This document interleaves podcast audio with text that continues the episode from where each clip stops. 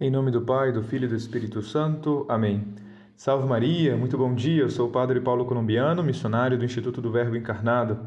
Hoje nós vamos meditar o Evangelho de São Lucas, capítulo 7, versículo de 11 a 17. Bem, uma mudança muito importante na vida de um padre recém-ordenado é começar a ouvir confissões.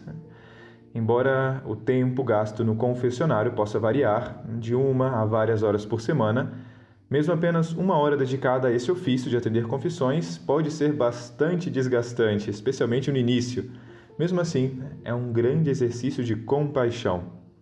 É um privilégio de verdade e uma graça singular o poder oferecer esse sacramento. E realmente cada sacerdote testemunha muitas confissões realmente comoventes e profundamente edificantes, até mesmo se tem um curto período é, como sacerdote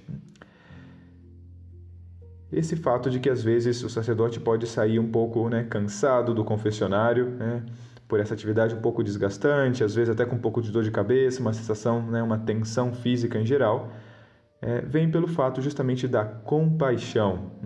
No Evangelho de hoje, São Lucas nos conta a história da ressurreição do filho da viúva. Essa é uma da, das histórias que os comentaristas chamam a história mais amável dos evangelhos, né? porque ela revela o amor de Cristo pelas pessoas que ele veio salvar. O amor àqueles que estavam mortos pelo pecado e que ele, Cristo, veio dar a vida.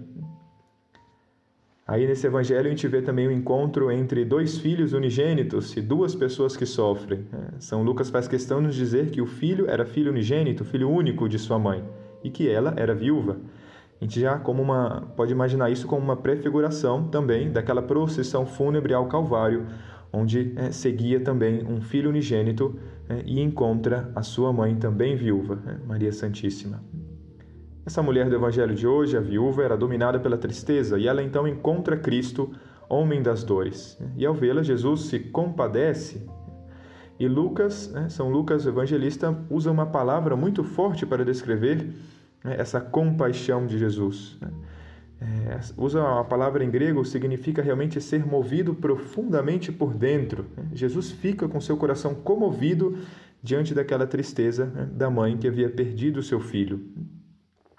Essa comoção de Jesus, essa compaixão de Jesus, a gente também observa nos outros evangelhos, em várias partes, no evangelho de Mateus, de Marcos, né, por exemplo, é aquela passagem que diz: né? Quando desembarcou, vendo Jesus essa numerosa multidão, moveu-se de compaixão por ela e curou os seus doentes. Também, é, ainda em Mateus, né? Jesus, porém, reuniu seus discípulos e disse-lhes: Tenho compaixão dessa multidão, eis que há três dias está perto de mim e não tem nada para comer. Também, já em Marcos, Jesus, cheio de compaixão, tocou-lhe os olhos, instantaneamente recobraram a vista e puseram-se a segui-lo. E outra mais, né? Jesus compadeceu-se dele, estendeu a mão e tocou-lhe e disse: Eu quero ser curado.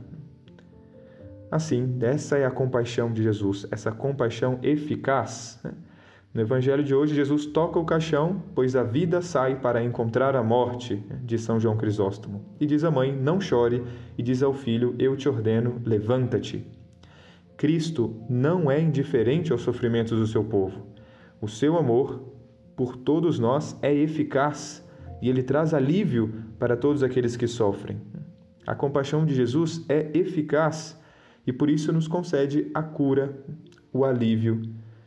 Às vezes essa cura não vem pelos males do corpo, mas sim a alma. E é isso que Jesus quer significar nessa ressurreição do filho da viúva.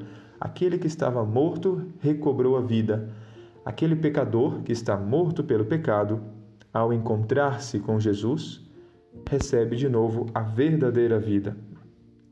Essa é a vida real que nós estamos chamados a viver e também né, essa é a compaixão que nós estamos chamados a ter também com os nossos irmãos.